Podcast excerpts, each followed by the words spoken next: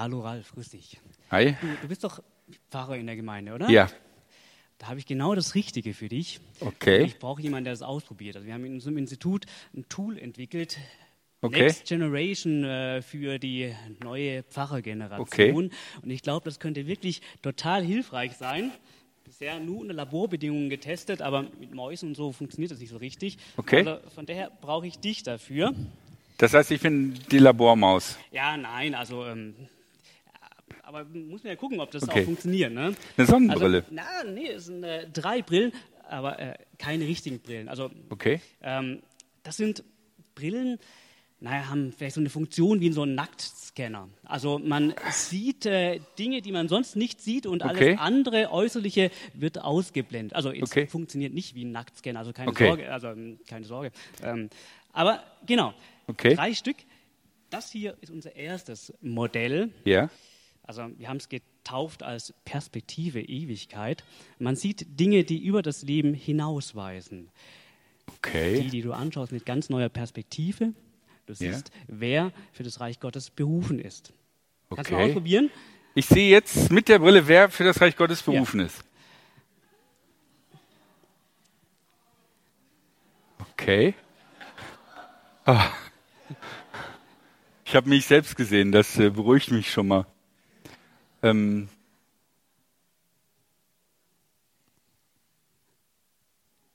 Und? ja, ich meine, ich sehe ja eigentlich alle. Okay. Ja? Sind genau die gleichen Leute? Ich sehe alle. Interessante, Hm. Okay. Pers interessante Perspektive. Naja, wenn es so wäre, dann. Ah, Jetzt ist das auch, es ist auch eine sehr fromme Gemeinde. Ne? Aber ich sehe tatsächlich alle. Okay. Ähm, vielleicht mal noch eine andere Brille. Ja. Das ist schon auch interessant. Hm, Muss man uns nachher mal Gedanken drüber machen. Ähm, die zweite, die ich habe, die ein bisschen differenzierter. Okay. Ich gebe sie dir mal. Wir haben sie Barmherzigkeitsbrille getauft. Okay. Du siehst, wenn du eine Person ansiehst, was die Person wirklich im tiefsten Herzen benötigt, um dann eben auch als Pfarrer und sonst entsprechend dann wirklich der Person so begegnen zu können, was sie gerade braucht. Okay. Probier sie mal aus.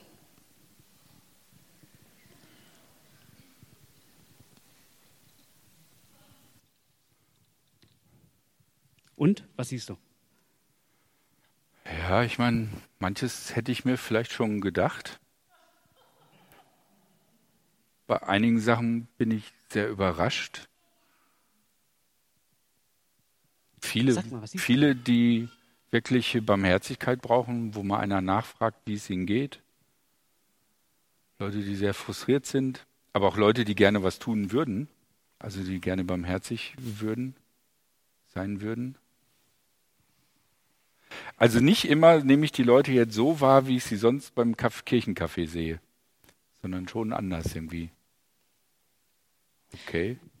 Wunderbar. Eine dritte habe ich noch. Gebe sie dir mal. Okay.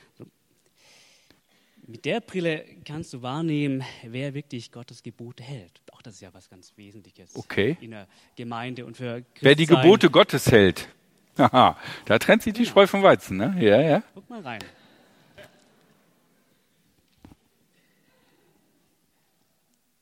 Die Kirche ist ja leer. Wie? Da ist ja keiner mehr da. Ich sehe mich auch nicht. Tobi, bist du noch da?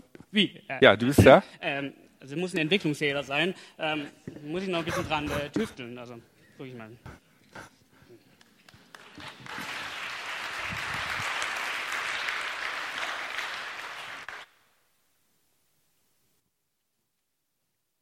Ja, manchmal geht es bei den Briefen relativ trocken zu. Und deswegen haben wir uns überlegt, wie kann man das ein bisschen deutlicher machen, was in dem Brief des Jakobus so alles angedacht ist. Und ich lese aus dem zweiten Kapitel, das ist der Predigtext für den heutigen Sonntag. Meine Brüder und Schwestern, ihr glaubt doch an unseren Herrn Jesus Christus, der in Herrlichkeit regiert. Dann beurteilt andere nicht nach dem Ansehen der Person. Stellt euch vor, es kommen gleichzeitig zwei Männer in eure Versammlung. Einer ist vornehm gekleidet, hat an seinem Finger einen goldenen Ring. Der andere ist arm und trägt schmutzige Kleidung. Ihr kümmert euch zuvorkommend um den vornehm gekleideten und sagt zu ihm, setz dich doch hierher auf den guten Platz. Zu dem Armen sagt ihr aber, bleib stehen oder du kannst da vorne auf dem Boden sitzen. Legt ihr da nicht unterschiedliche Maßstäbe an und werdet dadurch zu Richtern, die Fehlurteile richten, fällen? Hört mir gut zu, meine lieben Brüder und Schwestern. Hat Gott nicht gerade diejenigen erwählt, die in der Welt als Armen gelten? Sie sollen durch den Glauben reich werden. Und sie sollen das Reich erben, das er denen versprochen hat, die ihn lieben. Aber ihr verachtet die Armen. Dabei sind es doch die Reichen, die euch unterdrücken und euch vor die Gerichte zerren. Sie sind es auch, die den guten Namen in den Schmutz ziehen, den Namen, der bei der Taufe über euch ausgerufen wurde. Damit ist Jesus gemeint, nicht der individuelle Name, sondern ich taufe dich im Namen Jesus. In der Heiligen Schrift steht, liebe deinen Mitmenschen wie dich selbst. Wenn ihr dieses wahrhaft königliche Gebot befolgt, handelt ihr richtig. Wenn ihr dagegen andere nach dem Ansehen der Person urteilt, macht ihr euch schuldig. Und das Gesetz deckt eure Übertretungen auf. Denn wer das ganze Gesetz hält, aber ein einziges Gebot übertritt, hat gegen alle Gebote verstoßen. Von Gott kommt das Gebot, du sollst nicht die Ehe brechen. Er hat doch gesagt, du sollst dich töten. Wenn du also keinen Ehebruch begehst, aber einen Menschen tötest, hast du das ganze Gesetz übertreten. Redet und handelt wie Leute, von denen gilt, Gott wird sie nach dem Gesetz richten, das uns frei macht. Denn ein unbarmherziges Urteil erwartet den, der selbst kein Erbarmen gehabt hat, aber barmherzig gewesen ist, kann sich im Gericht zu Recht darauf berufen. Es ist ganz logisch, wir sehen Menschen so, wie sie uns begegnen. Und wir machen uns in Sekundenschnelle ein Bild von ihnen. Können wir dieser Person trauen oder können wir dieser Person nicht trauen? Ist sie uns vielleicht hilfreich oder ist sie vielleicht uns hinderlich? Und das ist nichts Schlechtes, sondern das ist eine sehr hilfreiche und wichtige Gabe. Weil wenn wir das nicht können, können wir sehr leicht in große Schwierigkeiten geraten. Zum Beispiel, es klingelt an der Tür, ihr guckt durchs Guckloch und seht eine Person. Und ihr müsst in Sekundenschnelle überlegen, öffne ich diese Person oder öffne ich ihr nicht. Und wenn diese Person sagt, dann darf ich bitte mal bei Ihnen eintreten, äh, dann lassen wir sie in die Wohnung. Und die Frage ist, ist das gut oder ist das nicht gut? Das heißt, es ist eine lebenswichtige Funktion, dass wir Menschen schnell beurteilen. Aber das ist natürlich immer nur ein erster Eindruck. Dieser Eindruck basiert auf unseren bisherigen Wissen und Erfahrungen. Das heißt, wir sehen andere Menschen aus der Perspektive unserer Vergangenheit und unserer Gegenwart. Was für Leute wir kennengelernt haben, hat eine Wichtigkeit dafür, wie wir eine konkrete Person im Hier und Jetzt beurteilen. Wenn wir diese Menschen dann näher kennenlernen, dann beurteilen wir sie vielleicht tatsächlich ganz anders. Wir beurteilen sie dann nach dem, was sie getan haben und nach dem, was sie gerade machen. Das ist allerdings auch immer noch aus der Perspektive der Vergangenheit oder höchstens der Perspektive der Gegenwart. unsere Perspektive ist ganz wichtig für das, was wir sehen. Weil die Perspektive, aus der wir gucken, entscheidet, was wir erkennen können und was nicht. Ich habe da mal ein Bild rausgesucht, zack, ein Klick. Oh, das ist jetzt ein bisschen dunkel, aber könnt ihr äh, einigermaßen trotz allem erkennen, was das ist? Was ist das? Ein Auto, okay. Jetzt ist es, ja, was für ein Auto? Nein, kein Opel Safira.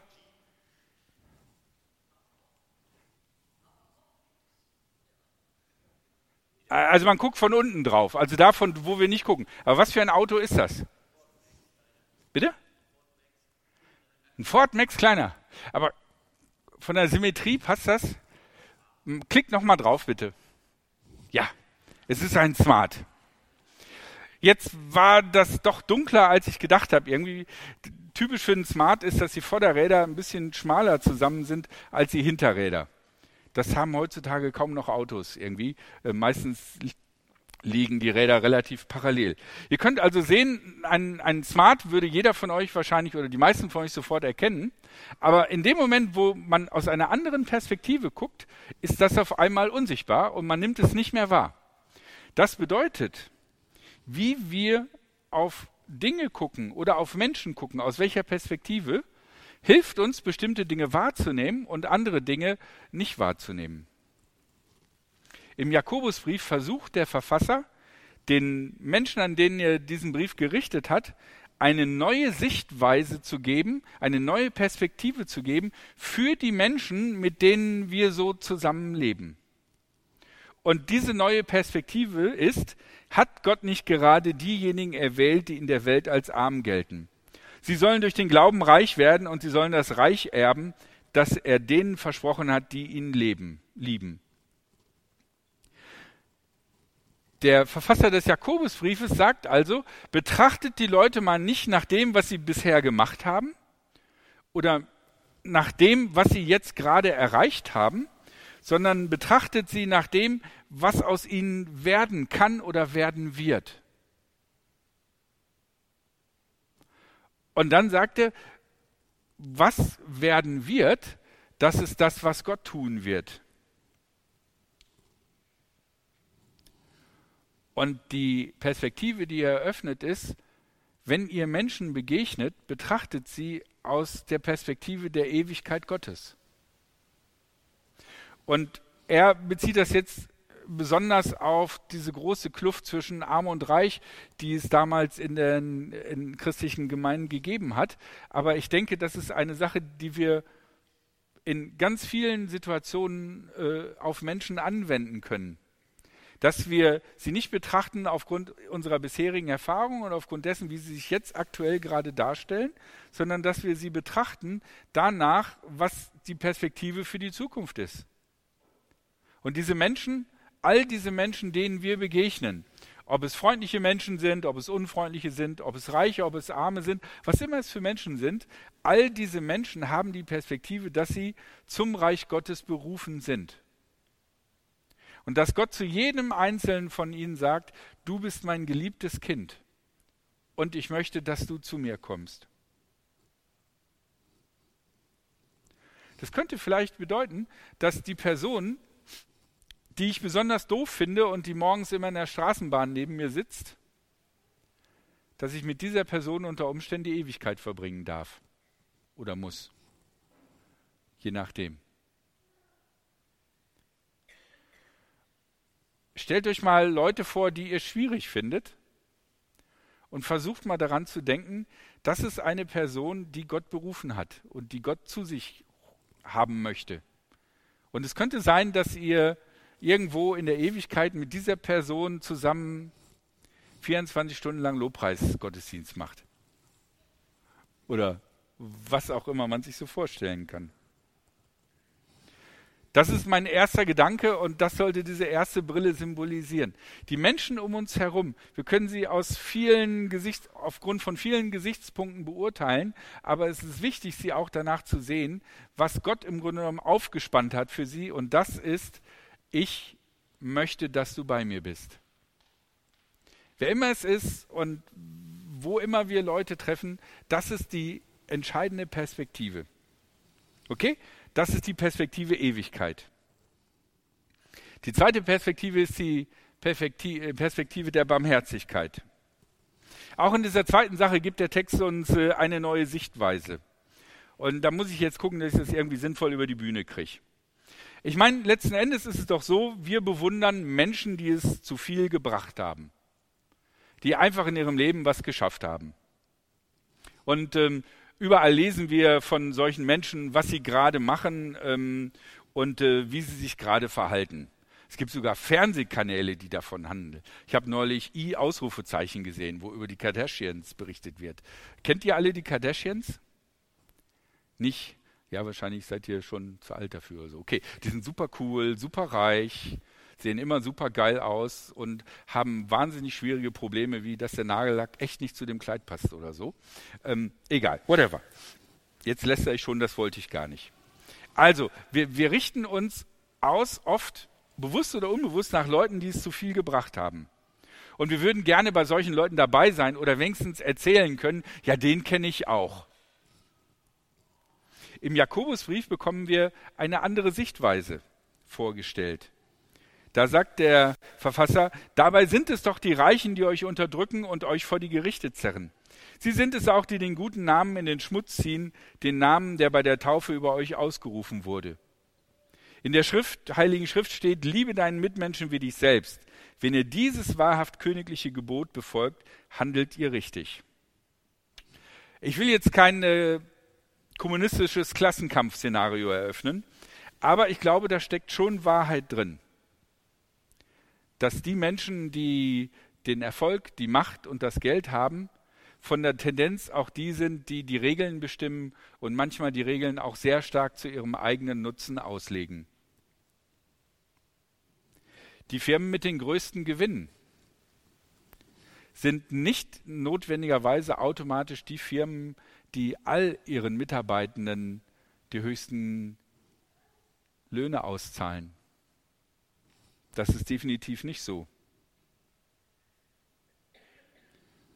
Sondern viele von diesen Firmen, die enorm große Gewinne machen, haben zumindest einen Teil ihrer Mitarbeiter oft in Arbeitssituationen, die nicht dementsprechend, wie riesig die Gewinne sind und auch nicht entsprechend dem, wie sie sich nach außen darstellen. Als nett, sauber, nice, ökologisch und, und was weiß ich. Du kannst damit Manager des Jahres werden, aber du kannst damit nicht notwendigerweise bei Gott punkten. Liebe deinen Nächsten wie dich selbst. Welchen Eindruck erwecken die Ikonen der New Economy auf uns? Wie stark ist bei denen wirklich in ihrem Handeln Barmherzigkeit verankert?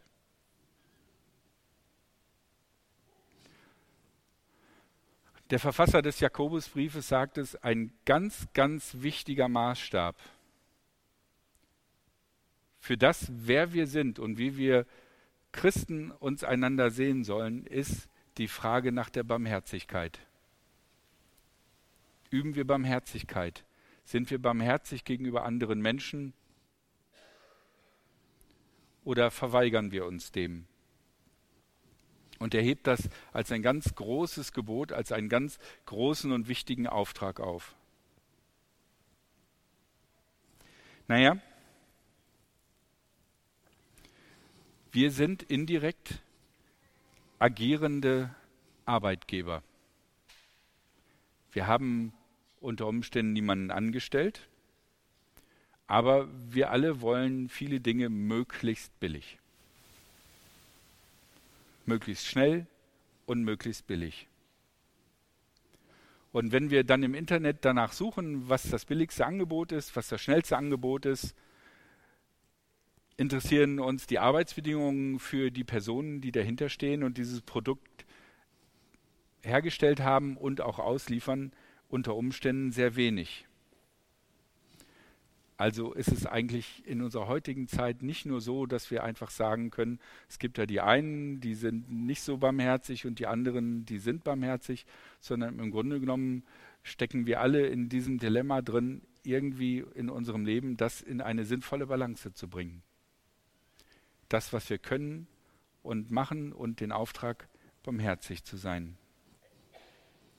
Letzten Endes ist es so, dass wir alle barmherzig sein können und dass wir auch alle Barmherzigkeit brauchen. Jetzt komme ich zu dem dritten Gedanken, die Perspektive der Heiligkeit bzw. Unheiligkeit. Und das ist eine Argumentation, die vielleicht ein bisschen fummelig ist. Also, dem Verfasser des Jakobusbriefes ist es besonders wichtig, dass die Gebote Gottes ernst genommen werden. Er hat ein bisschen Angst, dass äh, die Briefe von Paulus und die Art und Weise, wie Paulus Gemeinden gegründet hat, indem er gesagt hat, äh, die Gnade ist alles und die Gesetze Gottes sind nicht mehr so wichtig, dass Leute das nehmen als Freibrief, einfach äh, ohne Konsequenzen ihr Leben zu leben. Und deswegen betont er die Gebote. Und in diesem Betonen der Gebote sagt er, alle Gebote sind von Gott letzten Endes gegeben und darum sind auch alle Gebote gleich wichtig. Und da muss man erstmal sehen, dass unser Verständnis von Gesetz und Gerechtigkeit, was wir momentan heute hier im Westen zum großen Teil haben, sich unterscheidet von dem Sinn und, und der Struktur der Gebote des Alten Testamentes. Bei uns sind Gesetze eigentlich dazu da, um schlimme Sachen zu verhindern. Und die Bestrafungen äh, und, und sie regeln nicht die Vergeltung, sondern äh, Strafurteile haben bei uns äh, eigentlich auch noch einen pädagogischen Anspruch und sollen unsere Gesellschaft formen und in einen, eine gute Richtung lenken. Bei den Geboten Gottes geht es um die Beziehungsfähigkeit gegenüber Gott. Und weil es um die Beziehung zu Gott geht und nicht um ein allgemeines Formen unseres Verhaltens, darum gilt, so sagte der Verfasser des Jakobusbriefes, wenn ihr dagegen andere nach der, dem Ansehen der Person beurteilt, macht ihr euch schuldig und das Gesetz deckt eure Übertretungen auf. Denn wer das ganze Gesetz hält, aber ein einziges Gebot übertritt, hat gegen alle Gebote verstoßen.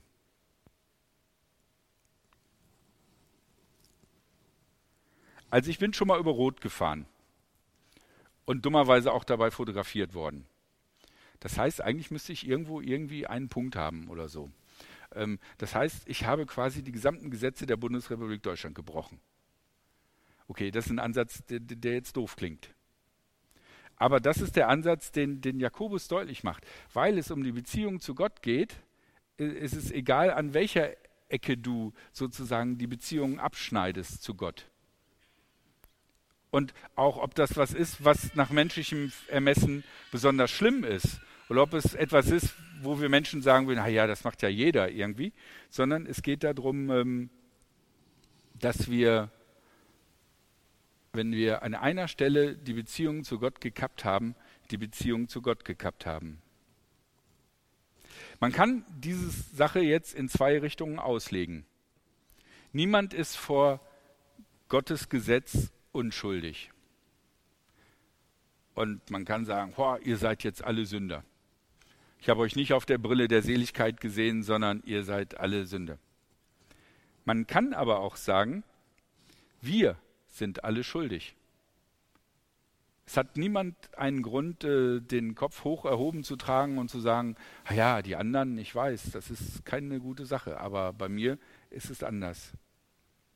Und deswegen weil wir letzten Endes alle vor Gott nicht vollkommen glänzen. Deswegen brauchen wir alle die Barmherzigkeit. Und da schließt sich der Kreis wieder. Das Entscheidende, weswegen wir mit Gott gemeinsam leben können, ist nicht, weil wir so glänzend und super sind, sondern weil Gott zu uns barmherzig ist. Und deswegen möchte Gott auch, dass wir barmherzig mit anderen umgehen. Und deswegen betont Jakobus so sehr, wie wichtig die Barmherzigkeit ist. Weil wir aus der Barmherzigkeit Gottes leben und deswegen diese Barmherzigkeit weitergeben wollen. Okay, das waren die drei Perspektiven. Betrachtet die Menschen aus der Perspektive der Ewigkeit. Betrachtet die Menschen aus, mit der Perspektive der Barmherzigkeit und denkt daran, wir alle sind auch nicht besser, sondern wir alle hängen letzten Endes davon ab, dass Gott zu uns barmherzig ist. Das Musikteam hat einige Lieder vorbereitet, die wir jetzt singen wollen, die ein bisschen davon handeln, dass wir auf Gott zugehen und dass es für uns manchmal auch gar nicht so leicht ist. Und ähm, während äh, wir diese Lieder singen, gibt es auch die Möglichkeit für persönliches Gebet. Falls ihr ein Anliegen habt, wo ihr denkt, ich würde gerne mit einer anderen Personen gemeinsam darüber beten, dann ist dazu möglich. Da vorne die Tür ist offen, da durchgehen. Auf der anderen Seite ist die Empore vom Paulussaal. Dort ist ein Team und das sind, glaube ich, Angie und Andrea. Die beiden warten da auf euch. Falls die Tür auf der anderen Seite geschlossen ist, liegt es daran, dass die gerade mit äh, jemandem am Beten sind. Okay? Und das erste Lied äh, handelt schon ein bisschen von dem Dilemma, was wir manchmal haben als Christen. Ich laufe, ich falle.